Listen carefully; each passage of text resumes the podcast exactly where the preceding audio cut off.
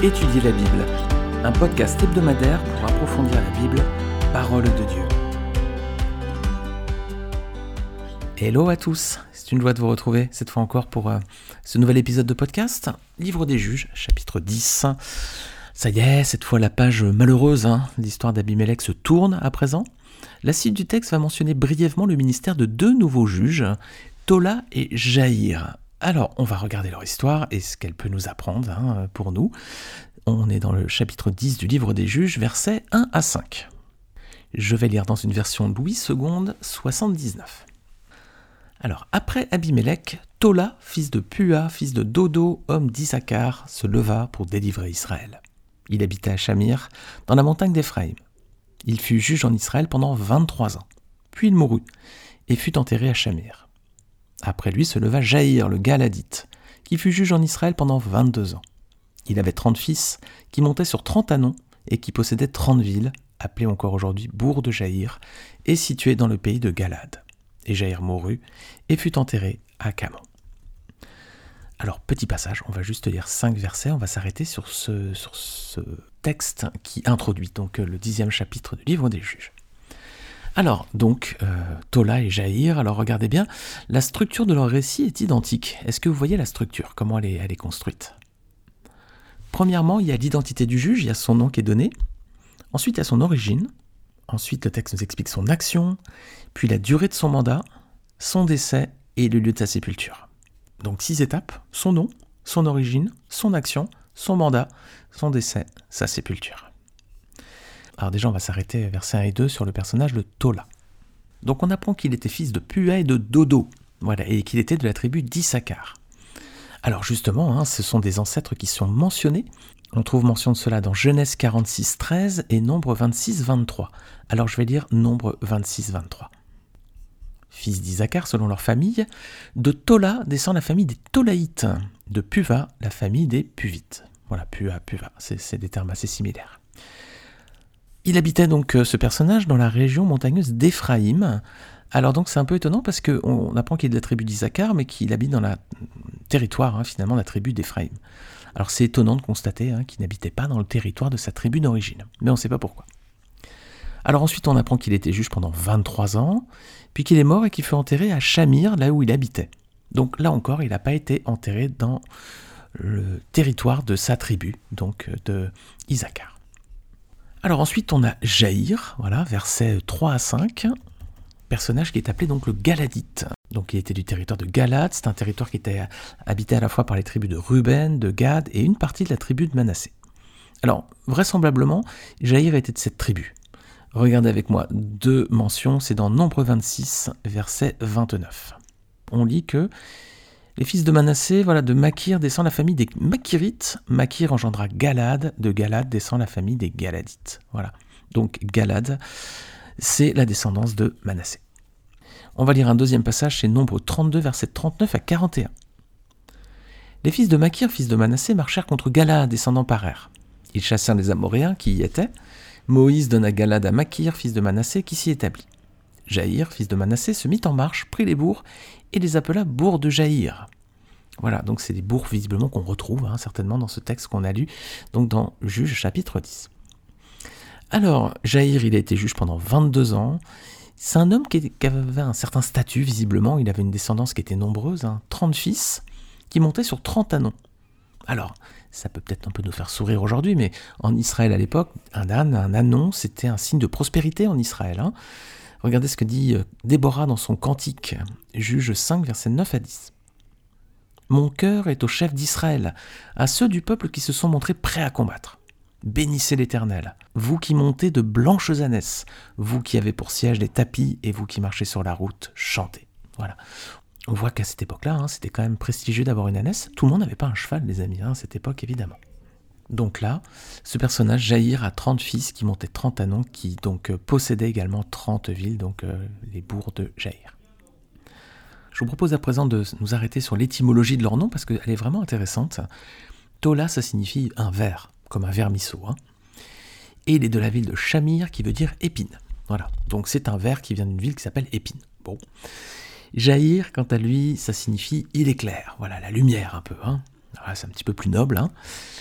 Et il est de Galade. Galade, ça veut dire rocailleux. Hein. c'est quelque chose de dur, de rugueux, hein, comme un caillou. Hein. c'est rocailleux. Voilà. Donc un verre, des épines, quelque chose qui éclaire, rocailleux. Est-ce que ça vous fait penser à un personnage de la Bible Un verre, des épines, quelqu'un qui éclaire, rocailleux. Eh bien, le Seigneur Jésus, les amis. Jésus aussi est assimilé à un verre. Eh oui, regardez avec moi, Psaume 22, verset 7. Et moi je suis un ver et non un homme, l'opprobre des hommes et le méprisé du peuple. Voilà, vous pourrez relire ce psaume 22, il parle des souffrances et de la gloire du Sauveur. C'est ce psaume qui commence par Mon Dieu, mon Dieu, pourquoi m'as-tu abandonné? Voilà, qui sont les paroles de Jésus sur la croix. Et donc, verset 7, Et moi je suis un ver et non un homme, l'opprobre des hommes et le méprisé du peuple. Alors, Tola, ça veut dire ver, et euh, il vient de Shamir, qui veut dire épine. Alors le Seigneur Jésus, là on fait vite le rapprochement aussi, hein. il était couronné d'épines hein, avant d'aller à la croix pour mourir pour nos fautes. Regardez avec moi Matthieu 27, versets 27 à 31. Les soldats du gouverneur conduisirent Jésus dans le prétoire et ils assemblèrent autour de lui toute la cohorte. Ils lui ôtèrent ses vêtements et le couvrirent d'un manteau écarlate. Ils tressèrent une couronne d'épines qu'ils posèrent sur sa tête et lui mirent un roseau dans la main droite. Puis s'agenouillant devant lui, ils le raillaient en disant Salut, roi des Juifs et il crachait contre lui, prenait le roseau et frappait sa tête. Après s'être ainsi moqué de lui, ils lui ôtèrent le manteau, lui remirent ses vêtements et l'emmenèrent pour le crucifier. Est-ce qu'on est suffisamment conscient, les amis, de ce que le Seigneur a accepté d'endurer par amour pour nous? Quand on relit ses textes, quand on voit ce qu'il a souffert, lui, le Seigneur des Seigneurs, le Roi des Rois, le Dieu Tout-Puissant, il a accepté tout ça par amour pour nous. Est-ce qu'on est assez conscient de ça hein? Ah, donc cette couronne d'épines hein, qui est posée sur sa tête, donc qui nous rappelle aussi hein, l'étymologie du mot Shamir, la ville d'où venait Tola. Alors on va regarder à présent Jair. Jair, c'est la lumière, celui qui éclaire. Mais Jésus, c'est lui qui est la véritable lumière, qui éclaire tout homme. Hein. Regardez avec moi Jean chapitre 1, verset 9 à 13. Jean parle de Jésus, il dit Cette lumière était la véritable lumière, qui en venant dans le monde éclaire tout homme. Elle était dans le monde, et le monde a été fait par elle, et le monde ne l'a point connue. Elle est venue chez les siens, et les siens ne l'ont point reçue. Mais à tous ceux qui l'ont reçue, à ceux qui croient en son nom, elle a donné le pouvoir de devenir enfants de Dieu, lesquels sont nés non du sang ni de la volonté de la chair, ni de la volonté de l'homme, mais de Dieu. Alors les amis, avez-vous reçu le Seigneur Jésus-Christ dans votre cœur? Avez-vous cru en son nom? Hein, C'est ce qui nous est posé comme question à travers ce texte. Hein. Si vous avez répondu oui, alors vous êtes un enfant de Dieu. C'est ce que dit le verset 12. Si la réponse est non, bah vous n'êtes pas un enfant de Dieu. Hein. Pour l'instant, vous êtes une créature de Dieu, mais pas encore un de ses enfants. Pour être appelé enfant de Dieu, donc il faut faire la paix avec Dieu par Jésus-Christ, croire en son nom, le recevoir dans votre cœur, lui laisser prendre toute la place comme Seigneur de votre vie, alors vraiment vous serez un enfant de Dieu. J'espère que vous avez déjà fait ce pas, les amis. Sinon, faites une pause sur ce podcast et profitez-en pour prier à Dieu, pour vous réconcilier avec lui à travers le sang de Jésus-Christ. Alors, lui, Jair, il venait de Galade. Galade, c'est dur, rocailleux, voilà. Eh bien là, encore, ça nous rappelle le sacrifice de la croix, les amis. Regardez Ésaïe 50, versets 6 à 7. On voit ici la, souffrance hein, du Seigneur. il dit J'ai présenté mon dos à ceux qui me frappaient mes joues à ceux qui m'arrachaient la barbe. Je n'ai pas caché mon visage aux insultes et aux crachats. Cependant, le Seigneur l'Éternel est venu à mon aide. Voilà pourquoi je ne me suis pas laissé atteindre par les insultes. Voilà pourquoi j'ai rendu mon visage dur comme une pierre. Et je sais que je ne serai pas couvert de honte. Voilà, ici on a la, mention hein, de, la pierre, voilà quelque chose de dur, euh, qui nous rappelle le nom Galade. Alors donc l'étymologie des noms propres qui sont liés à ces deux juges, leur nom et leur ville, bah, ça nous fait tourner les regards plus loin, plus haut, vers la croix de Golgotha, et sur les souffrances que notre Seigneur a dû supporter par amour pour nous.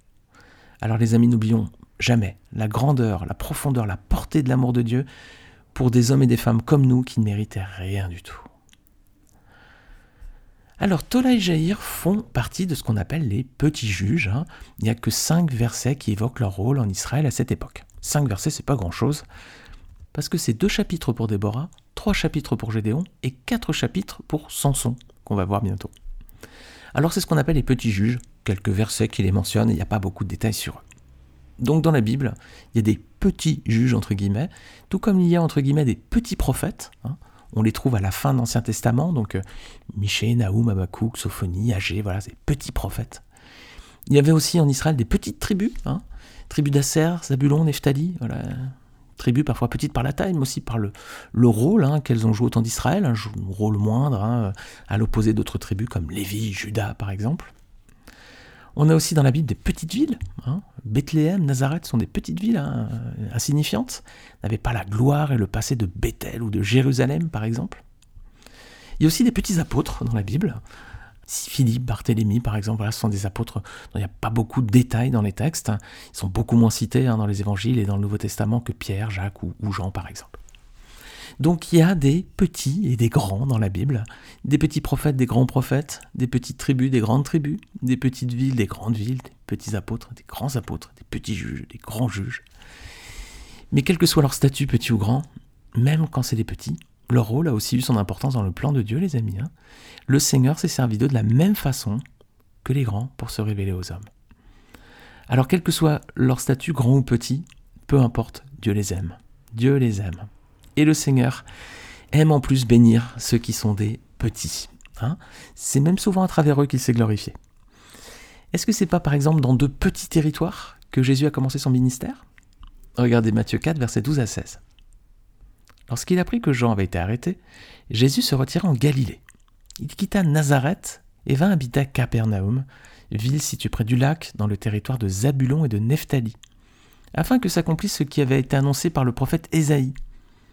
Territoire de Zabulon et de Nephtali, route de la mer, région située de l'autre côté du Jourdain, Galilée à la population étrangère, le peuple assis dans les ténèbres a vu une grande lumière.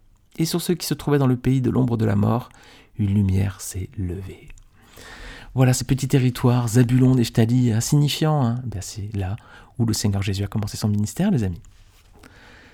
Est-ce que c'est pas non plus, les amis, un petit prophète, entre guillemets, que Dieu a utilisé pour annoncer la naissance du Messie aux hommes? En plus, une naissance qui devait avoir lieu dans une petite ville. Regardez, Michée chapitre 5, versets 1 à 3. Michée, petit prophète, hein, quelques pages seulement. Et pourtant, voilà ce qu'il nous dit. Et toi, Bethléem Ephrata, qui est petite parmi les villes de Juda, de toi sortira pour moi celui qui dominera sur Israël, et dont l'origine remonte loin dans le passé, à l'éternité. C'est pourquoi il livrera son peuple jusqu'au moment où accouchera celle qui doit accoucher, et le reste de ses frères reviendra auprès des Israélites. Il se présentera et les conduira avec la force de l'Éternel, avec la majesté du nom de l'Éternel, son Dieu, et ils auront une habitation assurée, car sa grandeur sera reconnue jusqu'aux extrémités de la terre. Voilà un petit prophète qui annonce la naissance d'un grand Messie dans une petite ville. Alors les amis, peu importe que vous soyez petit ou grand, hein, peu importe que vous soyez une personne estimable par votre origine ou autre, ou une personne finalement très humble, Jésus est mort sur la croix pour vous. Hein. Quelle que soit votre famille, quelle que soit votre origine, quel que soit votre pédigré, entre guillemets, quel que soit votre statut social, voilà, que vous soyez grand ou petit, Dieu vous aime de la même façon. Amen. Amen, les amis. Merci encore pour votre écoute et pour votre fidélité. Je ne sais pas si vous écoutez ce podcast sur euh, Spotify. Il y a une nouvelle fonctionnalité euh, qui a été ajoutée par la plateforme. Vous pouvez à présent laisser votre avis sur les épisodes, comme sur Apple Podcast. Donc, euh, je vous invite, si vous le souhaitez, à me faire vos commentaires hein, directement à la fin des épisodes. Vous avez cette petite fonctionnalité. Que pensez-vous de cet épisode? Et puis, vous pouvez laisser un commentaire, un avis ou poser une question si vous le souhaitez. Bonne semaine à tous, que le Seigneur vous bénisse et j'espère vous retrouver Dieu voulant la semaine prochaine. Salut à tous.